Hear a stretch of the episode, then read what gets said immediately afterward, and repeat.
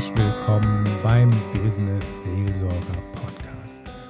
Heute geht es noch einmal rund um das Thema Homeoffice und zwar jetzt ganz speziell um das Thema Vertrauen im Homeoffice. Wie mache ich das? Wenn ich Chef bin und Menschen führen möchte, dann wünsche ich mir dass sie mir vertrauen. Oder ich bin Angestellter und wünsche mir Vertrauen zu meinen Kollegen, zum Chef. Wie baue ich das auf? Das Interessante ist, grundsätzlich im, funktioniert das im Homeoffice genauso wie im Büro. Aber weil wir uns eben nicht mehr sehen, nicht mehr im selben Raum sind, geht es eigentlich darum, die Regeln, die wir vom Kommunikationstraining her kennen, Feedbackrunden, klare Kommunikation, ruhig auch mal mitteilen, wie es mir innerlich geht, das jetzt konsequent umzusetzen. Ja, wie das genau geht, das erfahren wir heute im Interview mit Roland Kienzler. Roland Kienzler ist in der Region Basel geboren und aufgewachsen und ist Gründer von Human Work Consulting. Und er war lange Jahre in der Führung tätig, in der Strategie und hilft jetzt kleinen Unternehmen, mittleren oder großen Unternehmen dabei, ja, ihre Führungskräfte zu schulen und dass Menschen sich überhaupt erstmal wohlfühlen auf der Arbeit. Also Roland Kienzler ist Unternehmensberater und sein Herz schlägt für die Personalthemen und Führung. Und ich freue mich ganz besonders, dass ich ihn für diesen Podcast gewinnen konnte, weil er sich so der menschlichen Seite der Wirtschaft leidenschaftlich widmet. Ja, herzlich willkommen beim Business Seelsorger Podcast Roland Kienzler. Wir hatten ja schon mal das Vergnügen, miteinander über Homeoffice zu sprechen. Und heute würde ich gerne mit Ihnen über das Thema Vertrauen und Beziehungen nochmal in die Tiefe gehen, weil im Homeoffice ist ja Vertrauen ein extrem wichtiger Punkt. Also wie baue ich Vertrauen auf, wenn ich so weit weg bin? Und, ähm, und Vertrauen hat immer auch was mit Beziehungen zu tun. Wie baue ich Beziehungen auf, wenn man sich wenn man sich nicht mehr real sieht, wenn man nicht mehr den Kaffee miteinander trinkt, wenn man sich nicht riecht. Haben Sie, haben Sie Ideen dafür, wie man das machen kann? Vielen Dank, dass wir uns nochmal zu dem Thema austauschen können. Ideen gibt es ja viele und, und äh, vielleicht gibt es noch viel, viel mehr, die auch mir in den Sinn kommen. Allerdings möchte ich vielleicht beginnen mit dem Thema Vertrauen und Beziehung ist vielleicht gar nicht so viel anders als das, was wir jetzt schon gewohnt sind und der Frage, was hat sich denn eigentlich verändert, um Vertrauen und, und Beziehungen aufzubauen. Mhm. Und da beginnen wir natürlich mit dem Physischen nicht. Wir sprechen, wir haben als Menschen wahrscheinlich gelernt, von klein auf, dass in, in, der, in der direkten Beziehung, in der direkten physischen Beziehung Merkmale des anderen wahrzunehmen, aufzunehmen, bewusst und unbewusst und die sind jetzt in, einem, in einer veränderten Umgebung plötzlich nicht mehr, nicht mehr so einfach wahrnehmbar. Mhm, mhm. Also das heißt, genau, ich bin jetzt, ich, mir fehlt quasi das 3D-mäßige. Ich sehe zwar noch ein Bild, aber nur noch in 2D und, und immer in einem Kästchen drin. Und äh, die, ich sehe ganz viel nicht mehr.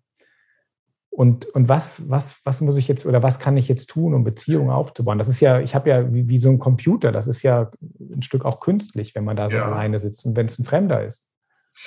Ich behaupte, Sie sehen viel, viel mehr, als Sie bisher gesehen haben. Ach, das müssen Sie jetzt genau erzählen. Weil Sie viel fokussierter sind. Mhm. Der oder währenddem Sie in der direkten physischen Begegnung natürlich einen ganzen Menschen sehen, der, der, der steht im Raum drin, der sitzt Ihnen vielleicht vis-à-vis -vis am Tisch, sehen Sie jetzt in der virtuellen Beziehung eigentlich nur einen kleinen Ausschnitt. Das heißt, Sie können die Person nicht mehr in Kontext setzen, wie Sie es sonst tun würden. Das heißt, Sie fokussieren sich auf ein Gesicht, Sie fokussieren sich vielleicht auf den Oberkörper, es gibt ja dann auch so die spannendsten Videos dazu, nicht, wo man dann Leute plötzlich aufgestanden sind aus Business Meetings ohne, ohne Hosen oder, oder solche, solche Themen. Ähm, aber sie sind viel fokussiert und das heißt, die Wahrnehmungsfähigkeit ist konzentriert auf weniges. Mhm. Das heißt auch, um dann das vis-à-vis -vis wahrzunehmen, konzentrieren sie sich viel, viel mehr ähm, auf, auf Details und die dann eben, weil sie es also nicht mehr im Kontext machen können, dann sehr, sehr unterschiedlich auch sind. Gerade im virtuellen, wenn es da kein Licht gibt oder wenig Licht da ist, wenn da jemand im, im, im Sessel drin liegt und dann von hinten spricht oder jemand, der ganz nahe an, an, an, an, äh, an die Kamera kommt, nicht wie empfinden wir das? Angriff, mhm. Verteidigung, mhm. mhm. wie ah, okay. müssen wir das einschätzen? Das ist so ein bisschen eine Veränderung. Aber das finde ich einen total interessanten Hinweis. Das ist ja ähnlich wie bei einem Blinden, der zwar nicht sehen kann, aber extrem gut hören kann. So geht es uns jetzt allen. Wir können nicht mehr den Weitwinkel sehen. Wir haben das Teleobjektiv und können aber Gesicht, Oberkörper extrem fokussiert wahrnehmen. Ist das auch der Grund, dass wir Personen, die wir lange Zeit oder öfter in einem, über Zoom kennen, plötzlich zum ersten Mal begegnen? Das, ich habe dann jedes Mal das Gefühl, wow, du kennst den ja, obwohl das vorher nur dieses 2D-Bild war. Dann habe ich jetzt endlich die Erklärung dafür. Ja, ist es das? Das kann ein Teil davon sein. Mhm. Ähm, Stimme spielt natürlich dann vielleicht noch eine erhöhte Rolle, obwohl sie dann vielleicht eben auch verzerrt sein kann, weil die Kamera äh, oder das Mikrofon in dem Moment vielleicht einen eher technischen Klang abgibt. Vielleicht ist es schwieriger oder wir fragen uns mindestens, ist es schwieriger, äh, das dann wahrzunehmen, weil es dann wie gefiltert ist, weil es dann nicht mehr direkt, nicht vom Mund zum Ohr, sondern über eine Kamera, über eine Leitung bis hin über meinen PC, Ihren Computer, dann wieder zu mir an mein Ohr dringt. Und mhm. das kann manchmal verwirrend sein, aber manchmal, wie Sie sagen, natürlich auch einen Wiedererkennungseffekt haben. Mhm. Man kennt das auch typischerweise von der eigenen Stimme. Ich weiß nicht, als Jugendlicher macht man ja das dann oft nicht. Man hört sich dann und man findet sich dann ja, wenn man sich dann hört zum ersten Mal, das bin ja gar nicht ich oder ich höre mich doch ganz anders an, als ich mich eigentlich selber sonst höre. Ja.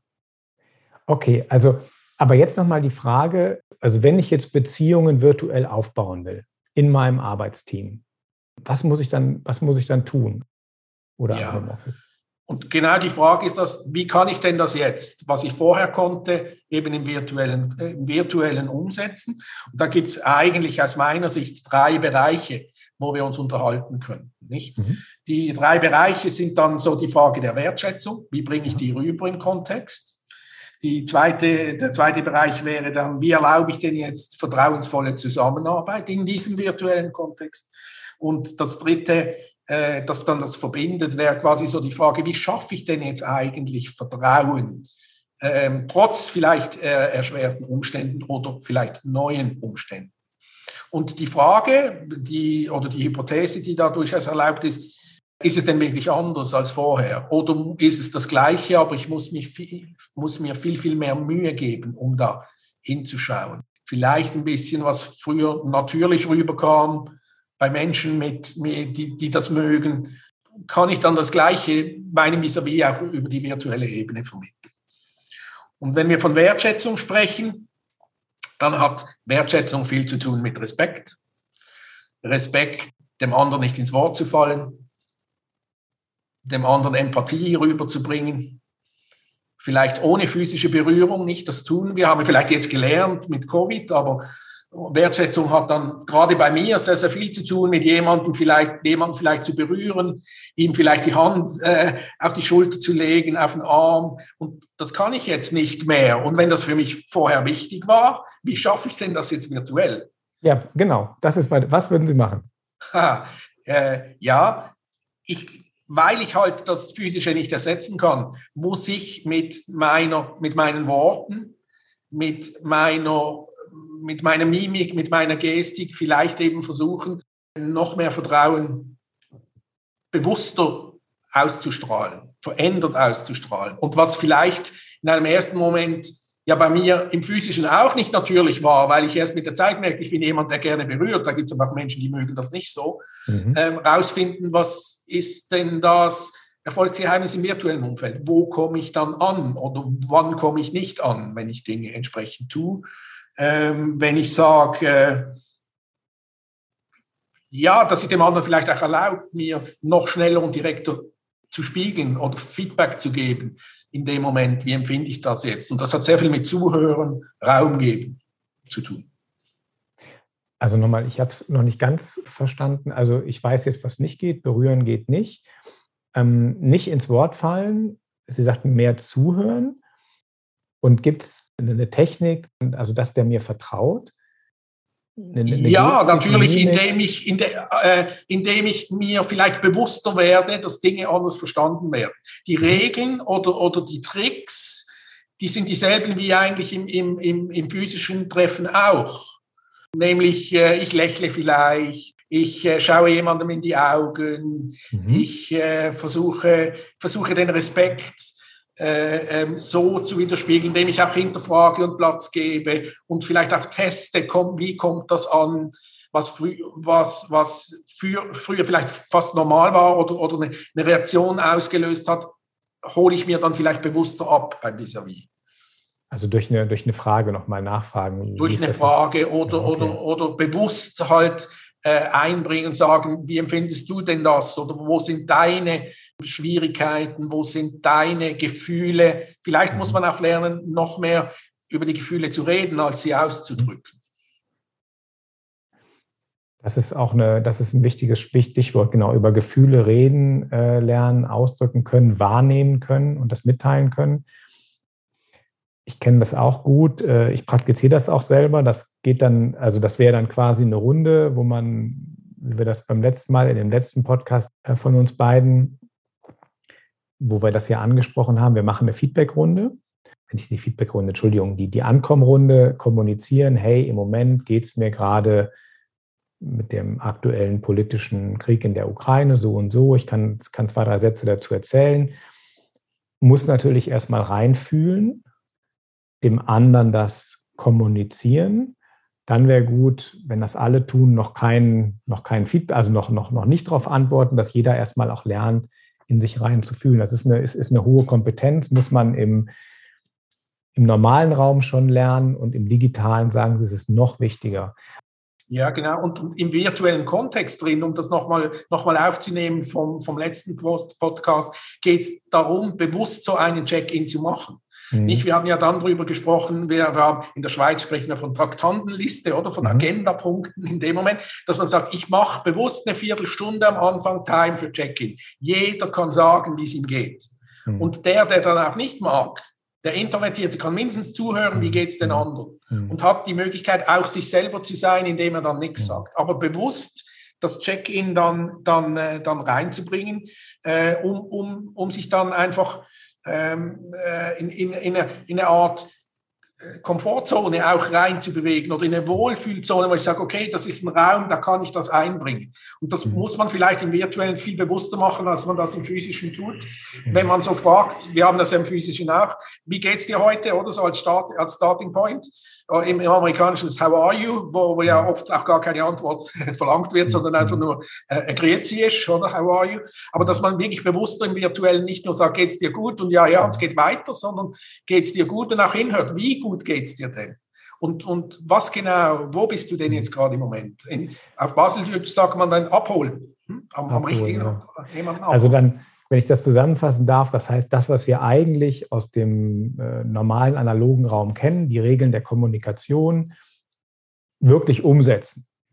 Absolut. Und ab, einfach, jetzt müssen wir es umsetzen, jetzt sind wir gezwungen, das umzusetzen, weil vorher konnte man noch sehen, der ist mit hängenden Schultern reingelaufen und mit offener Brust wieder raus, da hat sich was verändert, das fehlt. Also einfach wäre der Auftrag, das, was ihr aus dem Kommunikationstraining kennt, aus der Empathie, setzt es bitte im Homeoffice um.